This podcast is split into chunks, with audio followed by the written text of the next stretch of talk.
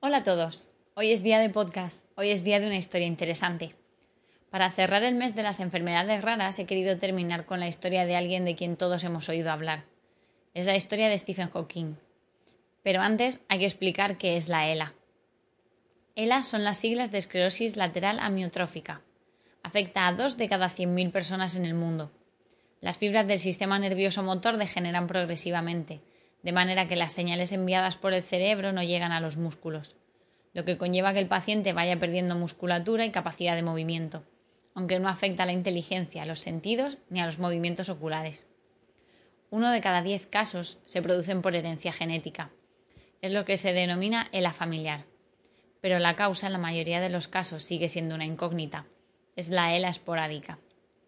Afecta en mayor medida a los hombres y suele aparecer entre los 40 y los 70 años. Los primeros síntomas de la enfermedad son debilidad muscular y pérdida de coordinación, lo que acaba impidiendo realizar actividades diarias básicas. Poco a poco van perdiendo fuerza, afectando la capacidad de tragar, de mantenerse de pie, de aguantar la cabeza recta y de respirar. No existe una cura para esta enfermedad, pero hay algunos medicamentos que ayudan a retrasar su avance y a prolongar la vida de estos pacientes. En todos ellos, las ayudas para la movilidad y el tratamiento fisioterapéutico son muy importantes, además de un buen aporte de nutrientes, ya que tienen tendencia a la pérdida de peso. Algunas complicaciones son las úlceras, el atragantamiento y los problemas pulmonares.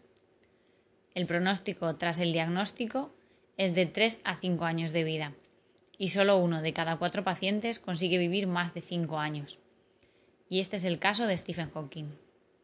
Stephen nace el 8 de enero de 1942 en Oxford.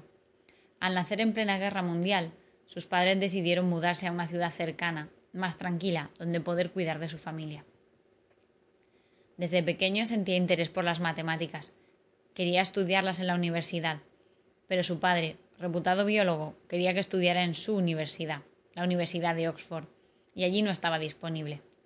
Así que se decantó por ciencias naturales, especializándose en física concretamente en termodinámica, mecánica cuántica y teoría de la relatividad.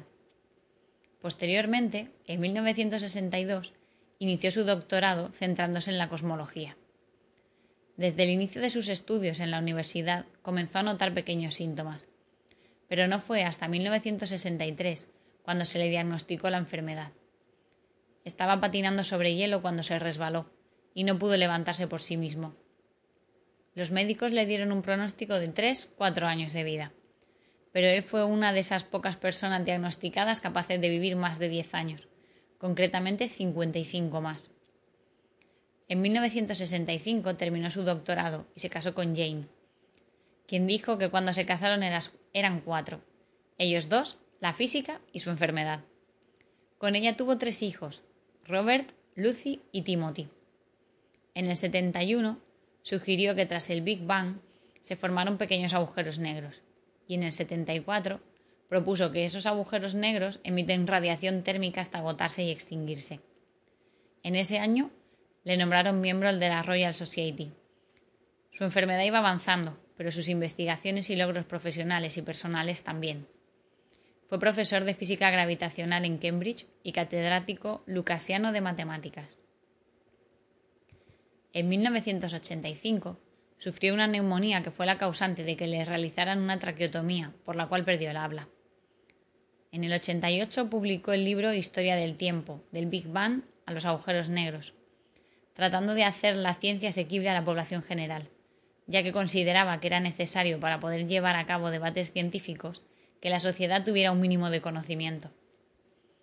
En 1990 se divorcia para irse a vivir con su enfermera Elaine con quien se casará cinco años más tarde y cuyo matrimonio durará doce años. Ha sido un personaje público, se ha dedicado a divulgar ciencia. Ha estado con Bill Clinton, Obama, el Papa, la Reina de Inglaterra, hasta con Bill Gates. Incluso ha bromeado sobre su enfermedad y sobre él mismo en la serie Big Bang Theory. Nunca recibió un premio Nobel, ya que su trabajo era puramente teórico, pero contribuyó en gran medida al mundo de la ciencia. El 14 de marzo de 2018 muere en su ciudad natal a los 76 años a causa de su enfermedad. No todos los pacientes tienen la suerte de vivir 55 años tras el diagnóstico como él, También a muchas personas se le diagnostica mucho más tarde. Es de nuevo el azar el que aparece en nuestras vidas para demostrarnos que no tenemos todo controlado. Ninguno de los testimonios que os he contado se ha rendido. Todos han usado su enfermedad para llegar lo más alto posible y disfrutar lo mejor posible.